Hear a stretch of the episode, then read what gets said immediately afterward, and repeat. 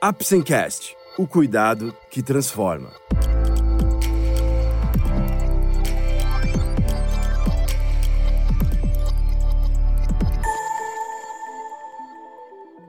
Hoje vamos falar sobre a saúde muscular e seu impacto na mobilidade e qualidade de vida. Você vai descobrir mais sobre a importância da saúde muscular, os impactos que ela causa na mobilidade e qualidade de vida e alguns exercícios que ajudam a prevenir e tratar doenças como a sarcopenia. Vamos lá? O Apsencast é um oferecimento da Apsen Farmacêutica. Através desse podcast, vamos levar para você conhecimento e informações de qualidade sobre temas relevantes na área da saúde, de uma forma leve e acessível, porque para nós da Apsen, cuidado também é instruir. É comum pensarmos que o aumento da massa muscular tem apenas efeitos estéticos. Esta ideia não podia estar mais errada. Claro que um corpo atlético pode ser mais atraente, mas a grande vantagem de possuir um corpo mais forte é que nos permite encarar o dia a dia com mais energia e evitar várias dores e doenças futuras. Então vamos falar sobre um tema que diz muito de como você pretende envelhecer, lembrando que sua genética influencia muito. Você vai entender que os atletas não são os únicos a serem beneficiados com um corpo mais forte e com músculos. O envelhecimento é caracterizado por um processo contínuo, onde ocorrem modificações nos diversos sistemas fisiológicos e, entre elas, na massa muscular. Nunca é tarde para fortalecer o seu corpo. É claro que quando somos mais jovens é a melhor fase para ganhar massa muscular, mas todos podemos obter sucesso nessa empreitada. A partir dos 40 anos e à medida que vamos envelhecendo, começamos a perder músculos, sendo que a velocidade com que isso acontece está totalmente relacionada à quantidade de exercícios que fazemos. Por isso, devemos ganhar massa muscular enquanto somos mais jovens e fazer exercícios para mantê-la.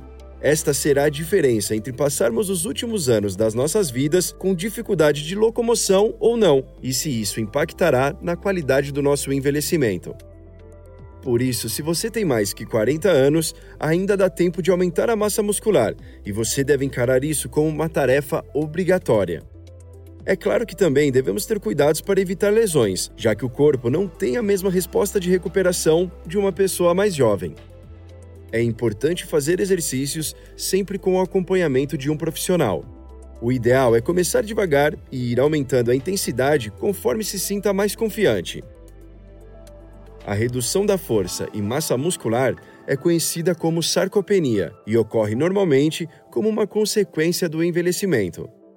A perda de massa e força muscular é responsável pela redução de mobilidade e aumento da incapacidade funcional e dependência. Alguns estudos mostram que idosos com mais massa magra vivem mais e melhor. Imagine um idoso clássico na casa dos 80 anos. Como ele está fisicamente? Ombros encurvados, pernas e braços atrofiados, dificuldade para se levantar e caminhar e articulações rígidas. Assim, não é difícil entender por que idosos caem da própria altura, fraturam o fêmur e morrem de embolia pulmonar ou ficam presos a uma cama, passando por cirurgias e mais cirurgias que pouco vão adiantar num osso frágil. Por isso, é possível e necessário prevenir. A partir dos 30 anos, se torna cada vez mais difícil o ganho de massa muscular, já que a fisiologia do envelhecimento conspira totalmente contra este ganho. O principal fator para isso é a queda gradual e contínua nos hormônios que favorecem o aumento de massa magra, resistência física e disposição. Em média, a partir da terceira década de vida, ocorre perda de cerca de 7% de massa muscular a cada década, com declínio mais rápido após os 65 anos, particularmente nos membros inferiores.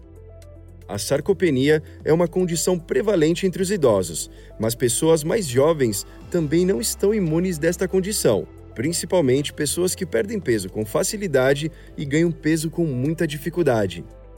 As intervenções para a sarcopenia incluem exercícios e nutrição, porque ambos têm um impacto positivo na formação do músculo e também aumentam outros aspectos que contribuem para o bem-estar em idosos, tais como a performance e a qualidade de vida.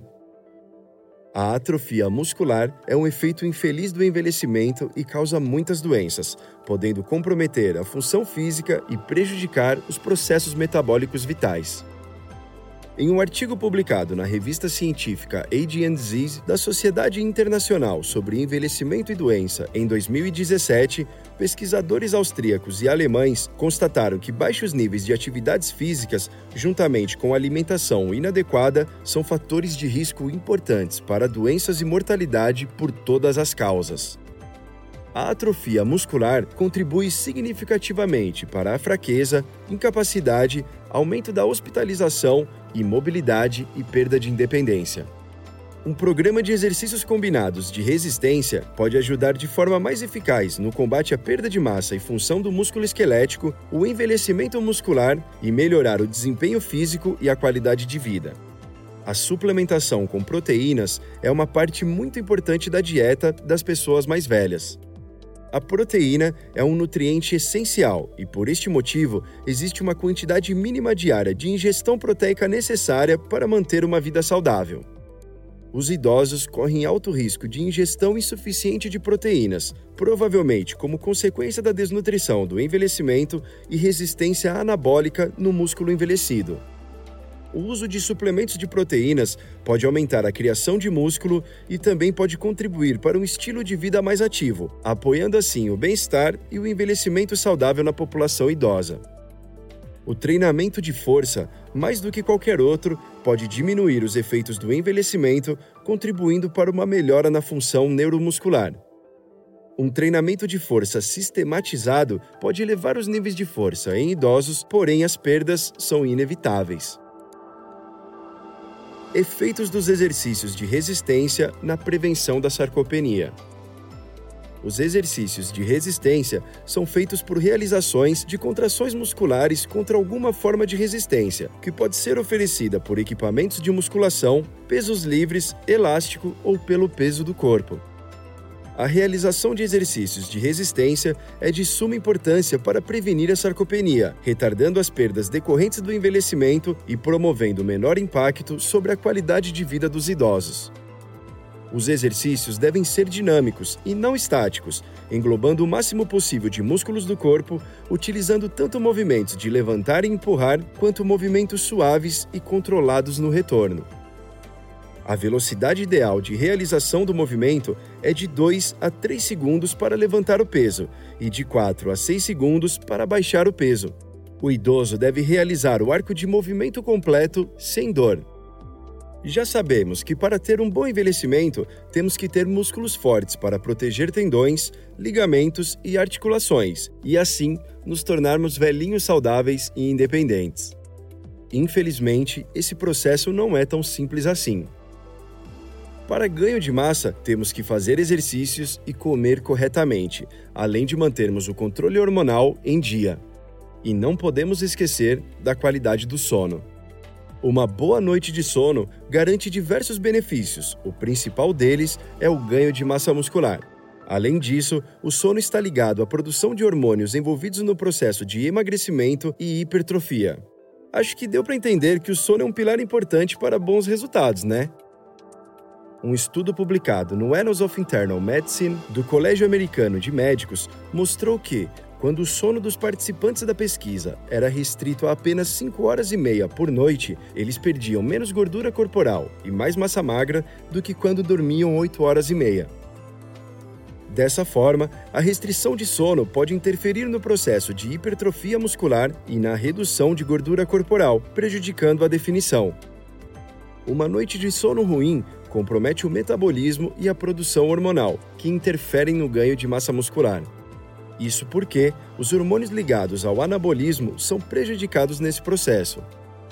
É durante a fase mais profunda do sono que ocorre maior liberação de GH, conhecido também como hormônio do crescimento. E se o tempo de sono é menor, a produção do GH também será.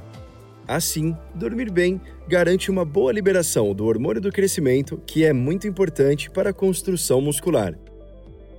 A testosterona é outro hormônio anabólico essencial para a construção e recuperação hormonal. Quando há restrição de sono, há uma redução da concentração de testosterona. A insulina também está envolvida no processo de hipertrofia muscular, já que também é um hormônio anabólico e facilita a entrada de nutrientes nos músculos. O hormônio permite que os receptores encontrados nos músculos absorvam uma maior quantidade de glicose, aminoácidos e creatina, e além disso, ajuda a aumentar a absorção de nutrientes, potencializando a construção muscular. O sono é essencial para manter o bom funcionamento do sistema imunológico. Diretamente, não há uma grande relação com a hipertrofia, mas se o seu sistema imunológico estiver abalado, com certeza vai ter seus ganhos prejudicados. Quando o sistema imune não está funcionando bem, pode haver uma queda do rendimento e maior chance de você adoecer. A saúde muscular é tão importante quanto nossa saúde óssea. Seus impactos na qualidade de vida e mobilidade dos pacientes podem ser tão importantes quanto outras doenças. Existem outras vantagens do exercício físico, Segundo a Sociedade Brasileira de Medicina do Exercício e do Esporte, estudos mostram que mais de 30 milhões de pessoas morrem por doenças que podem ser tratadas e prevenidas por exercícios físicos.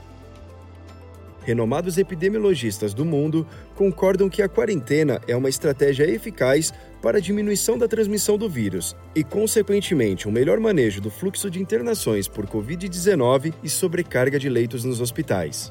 No entanto, este isolamento social pode diminuir a quantidade e a prática de exercícios físicos. Essa diminuição impacta diretamente no corpo e também engloba a saúde mental, a qualidade de vida e bem-estar. Embora as atividades ao ar livre sejam tipicamente mais disponíveis, ainda existem muitas possibilidades de se exercitar em casa durante uma quarentena. Claramente, apoiaríamos a mensagem de fazer pelo menos algum exercício é melhor que nada. Atividades dentro de casa podem ser realizadas, como os exercícios que utilizam o próprio peso do corpo como carga e ganharam grande visibilidade neste período, como os treinamentos funcionais. Dessa forma, é possível manter o isolamento social e a prevenção de contaminação pelas gotículas respiratórias e ainda obter os benefícios para a saúde mental e o físico. Praticar atividades físicas e exercícios é um hábito que irá trazer vários benefícios, prevenir muitas doenças e será um grande investimento em você para um futuro melhor. Mantenha-se ativo, cuide de sua saúde muscular e com certeza terá grande impacto em sua qualidade de vida. Esse foi mais um episódio do Apsencast. Esperamos ter conseguido esclarecer um pouco mais sobre saúde muscular e seu impacto na mobilidade e qualidade de vida. Lembre-se que, para o diagnóstico e tratamento corretos, é essencial procurar um profissional da saúde. Obrigado por ouvir o Apsencast e até o próximo episódio. Esse foi mais um podcast feito pela Apsen em parceria com o Dr. Caio Gonçalves, CRMSP 87071, a doutora Karina Ratano, CRMSP 140001 e a fisioterapeuta Andréa Andrade Seregati.